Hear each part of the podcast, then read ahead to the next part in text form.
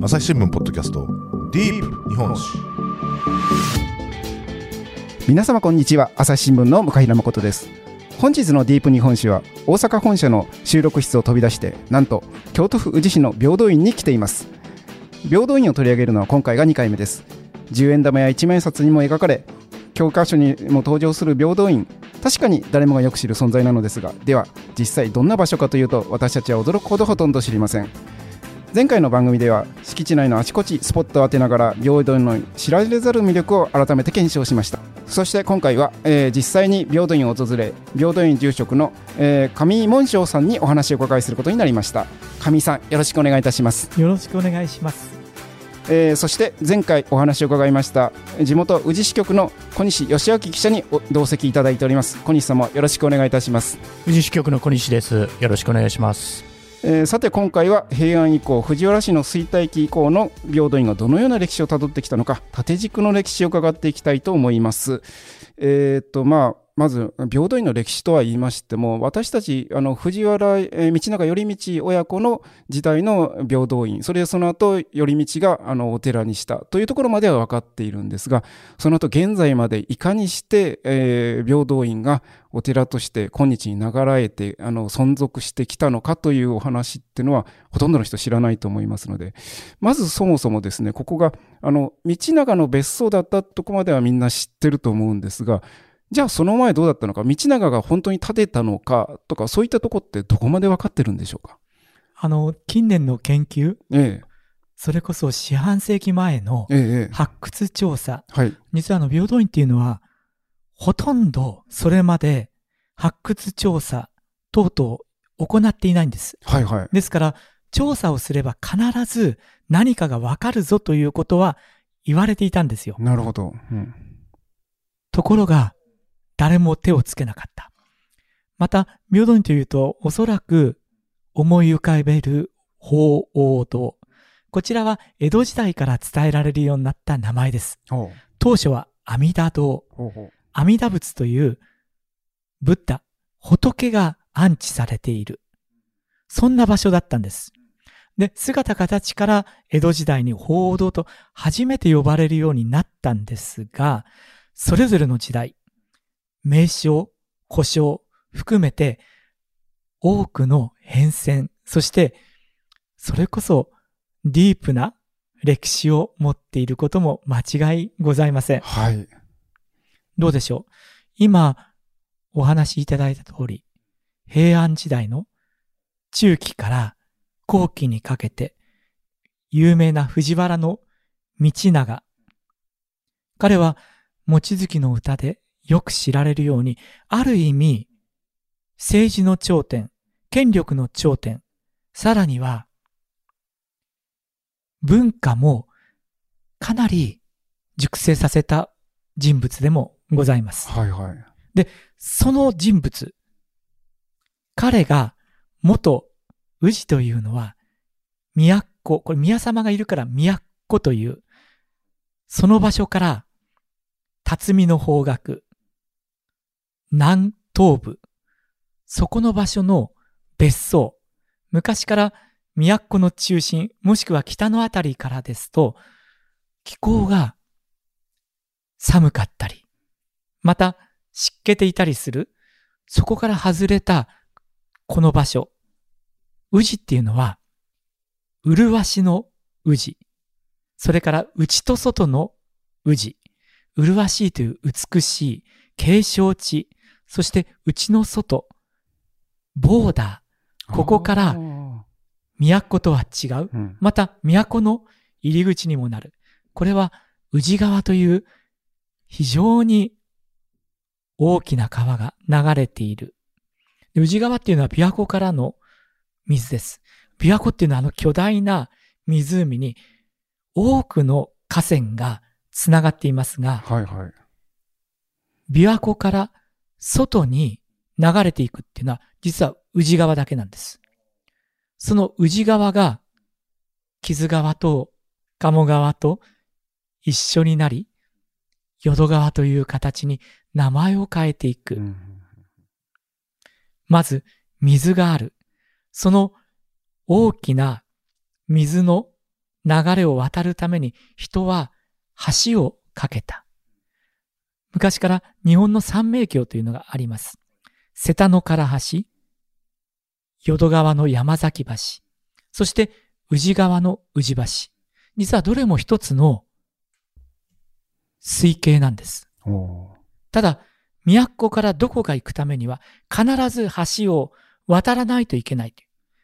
内と外、ボーダー、都から南部にかけてのボーダー、境界。これが宇治でもあるわけです。なるほど。そして、京都というのは比叡山のすぐそば。寒いまたは湿気ていたりするまた、水に対して当初不便だったこともある。ところが、南部のこの宇治まで来ると、非常に気候が安定する。うん、都の中で雪が待っても、宇治まで来ると雪がない。暑い、湿気てると思う。ここまで来ると、それらが解消されて、非常に過ごしやすくなる。ということで、ここは、景勝地、川がある、そして山がある。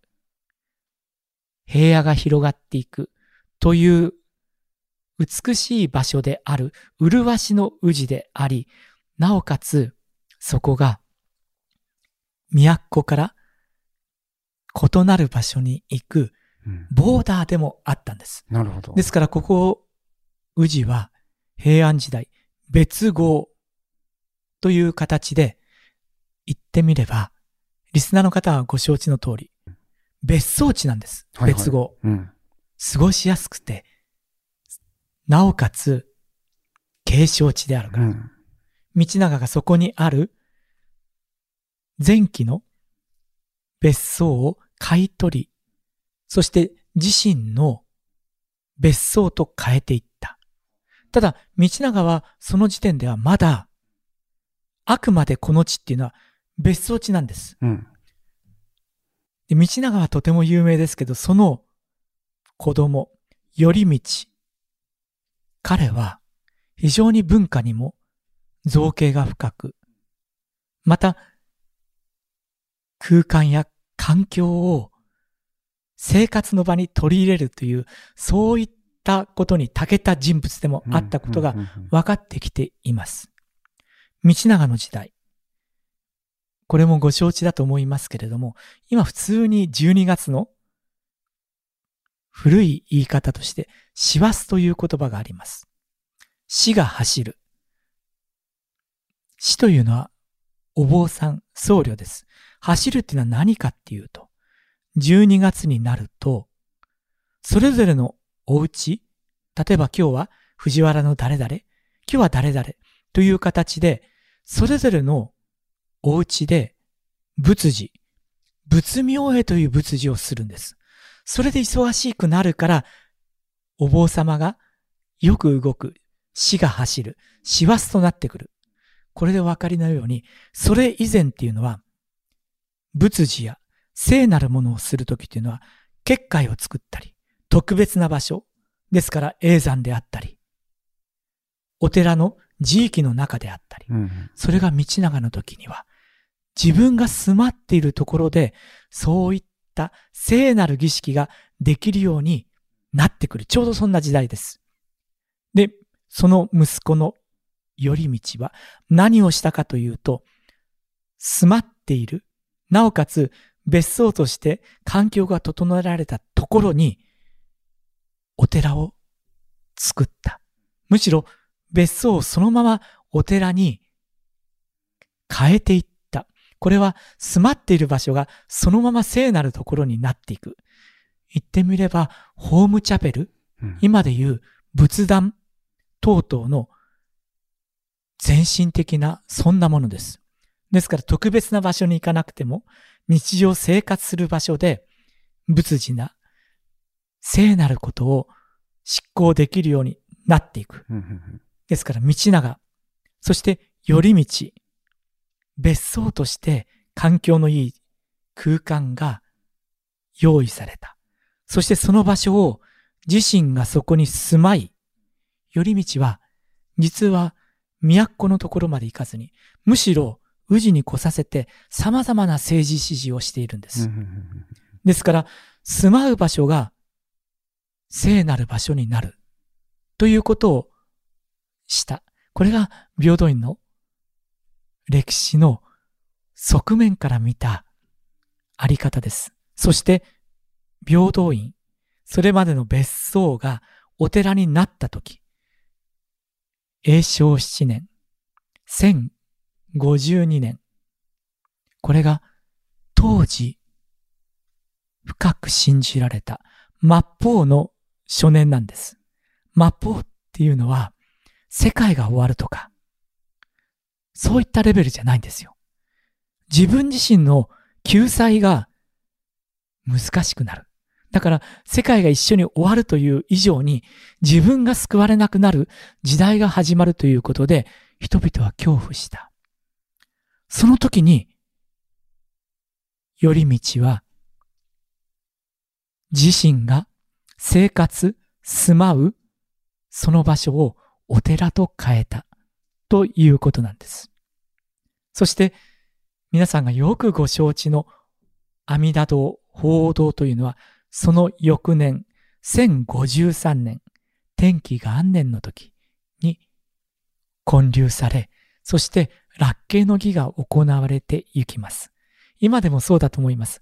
巨大なテーマパークを作るときに、まずその場所を会社さんが手に入れたり、うん、そして会社の登記をする。うん、その後そこを建築、環境を整えて、そして初めて素晴らしいキャッスルなり、大きな池なりを作っていくと同じように、1052年、末法の初年に、平等院を改装し、一年かけて、その中心の建物、報道を作り続け、天気元年に見事に阿弥陀堂を、報道を回帰できたということになります。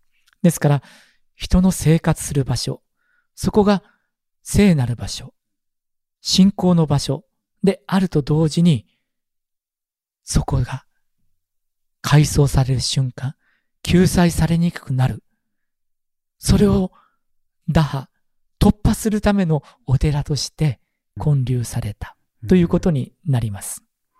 そうしますと、あの、一番最初、あの、道長の時代に、この平等院に今建ってる建物、例えばこの報道などは全くなかったということなんでしょうか？そうですね。うん、あの、今見ていただけるような、寺院としての体裁っていうのはございませんでした。うん、しかし、あの、発掘調査を繰り返しておりますと、報道の背後、今は、あの、地面になっているところ、そこのところに、下部に、おそらく人が住まったであろうと思われる痕跡っていうのは至るところにございます。先ほど言いましたように、ここら辺が貴族たちの別号、別荘地でもあったわけですので、あの多くの建物などはあったことは間違いありません。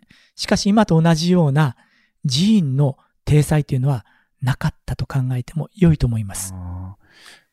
そうしますと、あの、平安時代のなんかドラマとかですと、あの、なんか平等院のようなとこに池を、になんか船を浮かべて貴族たちがなんかこう、雅なことをしてるような場面とかっていうのが出てきたりしますけど、今の平等院に近いものだったんではない、全く多分違うもんであったということなんでしょうか？コンセプトや考え方っていうのは大きく異なります。しかし、うん、当然歴史ですので、うん、断絶しない時は。ですから大きな影響を受けてます。例えば池がある。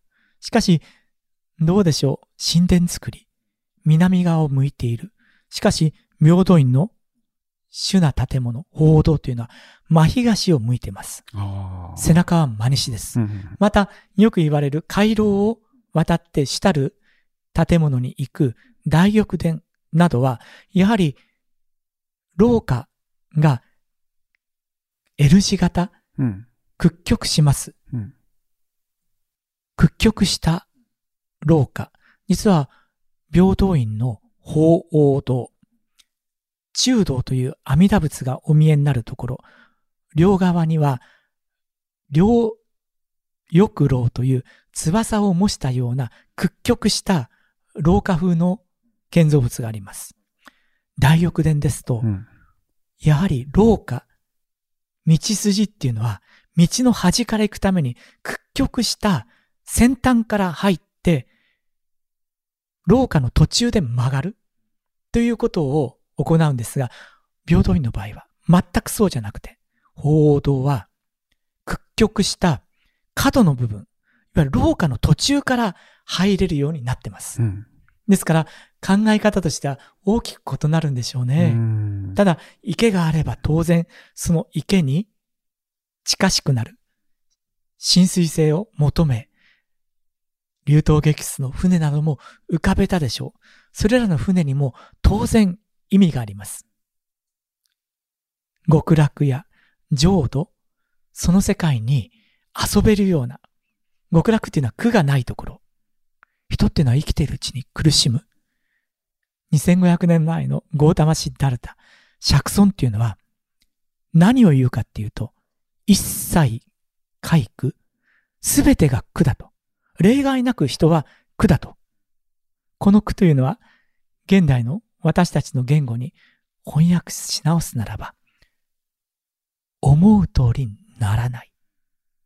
ですから、宿泊するという宿、生まれるということも思い通りにもならないし、病むことも、老いていくことも、死の瞬間も、でも人は生き続けていかなくてはいけない。そんな中にどうするかという瞬間、自身の足元や後ろを見る。うん、まさにそれが如実に迫ってきたのが救われない時代になる。ということだと思います。それ以降、様々な形で、当時からすでにあった奈良、南都、また永山、それぞれ様々な学問が、そして宗教的な実践が行われていきますが、平等院は、なんと、奈良の学問や、永山の思想、それらも見事にアウフェーベンしながら、どうやら進行しているようです。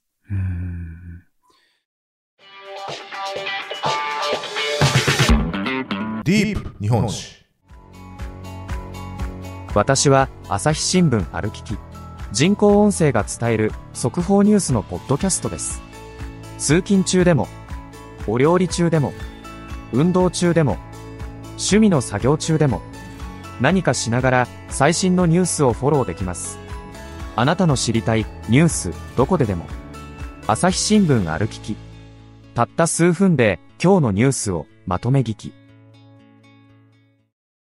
あの、改築したというんでは、今のリフォームのような感覚で私たち考えてしまいがちですけど、そもそも建物の向きを違う。おそらくは柱とかも全部移動させて、あの、骨組みは残したかも、つまり神殿作りのイメージは残ってて、その面影はあるけれど、多分立ってた方向も何も全然違うっていう理解でよろしいんでしょうか？むしろそういった建物を、うん、あのー、再利用したとか、そういったことではないかもしれません。うん、と申しますのは、うん、これも発掘調査で、報道の真西側、背中が真西です。東を向いています。西側のちょっとした丘陵があります。発掘では、その丘陵というのは、報道ができるまで、現在の報道の近くまで、寄っていた。それを崩して、平地にしてお堂を建てている。ということで、池はおそらくあったとは思います。が、それを阿弥陀仏がお住まいになるために、空間的な広がり、丘陵まで崩して、そこに仏像を建てたということになりますので、おそらく全く新しいものがそこに現出したんじゃないでしょうか。うそうしますと、なんかこう、今までの、まあ、あの、道長の時代から、こう、あの、阿弥陀思想っていうか、その辺の、あの、浄土思想ですね、ごめんなさい。っていうのはあったと思うので、なんか、あの、ご住職先ほど、あの、だんだん、あの、生活の中に仏教が、あの、身近なとこに入ってきたということですけれど、あの、最初、道長の時代も、どっちかっていうと、神殿作りが、あの、仏教の要素を取り入れてたのかなと思って、たんですけど、そこはやっぱ厳密に一線が引かれるということなんですね。そうですね。おそらく、かなりの変化がこの時代あったような、うん、あの気はいたしています。うん、特にこのあたりっていうのは、うん、あの、ほとんど私学の中でも、あの、触れられていなかったことでもありますので、あの、もう少し調査して研究したらいいと思いますが、現在、明土ではこの30年以上発掘、そしてそれに基づいた再現、うん。うん、また、お堂、国宝の鳳凰堂4棟の修理、中の阿弥陀仏の修理、うん、多くの保全のための修理を繰り返していますが、その度ごとに、今で言うならば、ロストテクノロジーと言えるような多くのことが分かってるんです。それらがすべて、仏のため、仏をどうやって称言するかっていうところに修練していくんですよ。ですから自分のためというよりも、ですから当時よく言われるのは、今の私たち政治家にも同じように求めたいんですけれど、どうでしょう。為政者は自分たちの行いというのは徳がある。うん、徳のあることをする。うん、これが徳性でもあるわけです。ですから、自分たちの行為や行ったこと、建てた建物、開墾したお庭、安置した仏なり、そういったものはすべて人のためにならないといけないんですよ。はいはいはい。ですからそれを開示する必要があった。面白いのが、先ほど1052年、53年の話をしましたが、それから約20年後、これは有名なお話ですけれども、道長、その子の寄り道は、日本で最も早い大造営、うん、平等にあった経像、うん、そこに収められている経典類、宝物類を開陳することをするんです。うん、今で言うならば、博物館的な要素かもしれません。図書館的な要素かもしれません。し、自分たちの救済のために収集したものを一般公開していくっていうことを、ですから日本における大造営の始まりは、寄り道なりって出てくるんですよ。前回の時にも小西さんに伺ったんですけど、あの、平等院は当時、主上に開かれていたんだろうかと。じゃあ、そういった記録は実際残っているということですね。そうですね。あの、歴史、あの、紐解くと、そういった、あの、文字資料も出てきますし、かつてそれらの宝蔵、宝物、そして胸像類っていうのは、藤原家の氏の長者が鍵を持っていて、それを必ず臨検して、長者が開けるんです。そして、先ほど言いましたように、ある時から、大蔵絵というのを行っていく。で、なおかつ、当時の日記等々、また様々な文書の中には、極楽の義を移すとか、ここに来て誰もきっと浄土とか行ったことがない。でもここでそこを、仏の場所を再認識できる要素があったということでもあります。神さん、大蔵絵ってどういう字を書くんですか？大きな蔵と書きます。大蔵、はい、大蔵の貝と書きます。あ、合うという字。はい。うん、そうしますと、やはり、あの、私が今一番疑問に思っていたのは、藤原氏が衰えた後もこのお寺がなぜ、あの、存続できたかなんですけど、今のお話伺うと、つまり常に、あの、地域に向けて開かれていたからこそ、あの、現在まで流らえることができたっていう側面もあるということなんでしょう一面ではそうだと思いますが、やはりあの、貴族のあの、没落とともに、うん、やはり平等院も社用になっていきます。庇護するものがない。そして、自身の生活の場所にある仏像ということで、その大きな庇護者が亡くなってくると、うん、やはり社用になってきます。うん、が、別の要素から言うと、継承地でもある。うん。ですから、日本のうん。巡礼地。うん。巡礼すると札を置いてきたりしますよね。うん。平等院には現存するうん日本で最も古い巡礼札っていうのが残っています。あの、札所ですと、うん。やはり一年に一回お焚き上げしたり、うんご祈祷したりして、あの、常盆、燃やしたりします。それによって、まあ、罪などが除滅されていくっていうところが、平等院は逆に札所でなかったので、うん。それらが残っているんです。面白いのは、は、集団のうん。死年号、私の年号。うん。要するに私が行ってうん、自分たちの、また小さなコミュニティで通じる年号の入った、そういったこけらの、あの、いわゆる木の細い札なんどもたくさん残っています。うん。あともう一点面白いのは、報道の中にあるうん落書き。あ、うんそうそうそう。もう12世紀ぐらいから、うん12世紀の落書きっていうと、うん矢尻とかで削るんですよね。ああ。そういったものがうん。地域まで書いてある。うん。神さんあれですので、千社札は貼るだけですけど、そうじゃなくてもう直接書いちゃってますもんね。もう、血縁ですよね。自分がここに来たっていう。なるほど。で、仏様の顔は残してるその週にちゃんと自分がどこから来たかっていうことと、自分の名前を書いていく。逆に言うと自分たちもその場所に一緒にいたいような、ああ。そんな思いかもしれません。うんこれが江戸時代由来になると、うん落書きは墨書きになります。うんうんあの、私も非常に気にしているのが、報道の集落というか、あの、衰えてきたとき、藤原家と木をいつにしているんですが、その頃っていうのは逆に、日本でいう浄土教が非常に盛んになってくうる。んところが、それに反比例して、うん。平等院っていうのは、社用になってくる。うん。このあたりっていうのは、うん。私のものとしてうん。開いていく。うん。けれども、そうでない側面も、うん。やはり歴史の中にはあり得る。うんということかなと思っています。あの、いわゆる鎌倉時代に浄土宗というのが盛んになるわけですけれど、それは平等院はそこの中に入っていくということはなかったわけですね。あの、宗派としてそこには入っていかないんですよ。うんあの、平等院はいわゆるうん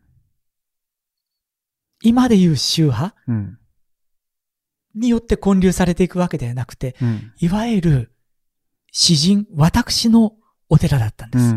ですから、なかなか良いものがあってうん。もそうはならない。うん。ただ、あの、鎌倉仏教、うん。浄土教の、それこそ、うん。開祖でもある法然うんなどは、彼は永山で修行し、何とも遊学します。うん。奈良の方にも。うん。その時に、やはり、平等院により、先ほど言った、一切教祖というのを、やはり、閲覧していったり、はそういったこともあります。で、実は、永山で未伝、伝わっていなかったものっうんていうのも多くあり、うん奈良、南都にしかなかったものもある。それが平等院教祖にはあったっていうことが言われています。で、残念ながらそれらは、楠木正成等々によって焼かれてしまっていて、残ってたら今のこういう形じゃないでしょうね。きっとうん、正倉院と同じように、うんあのー国家管理のようなものだったかもしれません。あの、非常に不思議なものがいっぱいあったそうです。経典もそうですし、あと、九尾の狐の毛皮であるとか、茨城童子の首であるとか、うん。こう言ってみれば、どうでしょう。九尾の狐も、うん。茨城童子も、うん。四天童子も、王権にうん。反対した、うん立場ですようんそれらが平等に収められている。うん今それがあったら、一体どう歴史が読み解けるかな、なんていう思いはうんあります。あの、お寺の中に最近話題になりましたけど、なんか人魚のなんかミイラがあって、それをってのがありましたよね。出てきましたねえですから人が、人はきっと空中やうん海の中で生きていくことはできません。うんでもそこで自由に動けるようなことを人は希望して、うんうんああいった造形もされたんでしょ何らかの念を込めたものがお寺に集まってくるってことですかね。それも間違いありませんうね。んまあそういったいわゆる博物館的な側面も平等院はかなり当初から持っていたってことなんですね。建物もそうですし、うん、この庭園もそうです。うん、そして中の仏、仏を称言する工芸品、今でいう工芸品、絵画、それらがすべて国宝です。でも国宝っていうのは私たちの先輩がつけた一つの評価です。大切なのはそこに貫かれている精神、人が喉から手が出るほど欲している救済であるとか、その一つの定時が平等院であったと思います。朝日新聞、ポッドキャスト。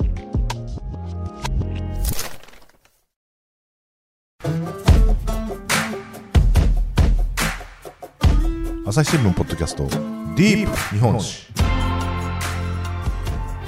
話はつきませんが今回はここまで。残りは次回お送りします。平等院とは何なのか。ご住職である上井門章さんのお話は歴史建築文化など多岐にわたり実に刺激的です。教科書でおなじみの平安貴族文化の象徴藤原道長の別荘を息子の頼道が平等院という寺院に変えたそこまではみんな知っているのですが貴族の別荘がお寺になることで平等院はどのように変わったのかそして寺となった平等院は世の中にどんな変化をもたらしたのか実は分かっていることは多いのにあまり知られているとは言えません。残されたものは膨大であちこちにある落書きにすら歴史があり貴重な資料でもあるのです。次回は貴族の庇護を離れ一時衰退した平等院がいかにして存続することができたのか鎌倉時代以降の歩みを探っていきます最後まで聞いてくださりありがとうございました今後も番組を続けるためぜひお力添えくださいご使用のアプリから番組のフォロー、レビューをお願いします。また、ご意見やご質問も募集しています。お便りフォームやツイートでお寄せください。雑誌新聞ポッドキャスト、雑新聞の向平誠がお送りしました。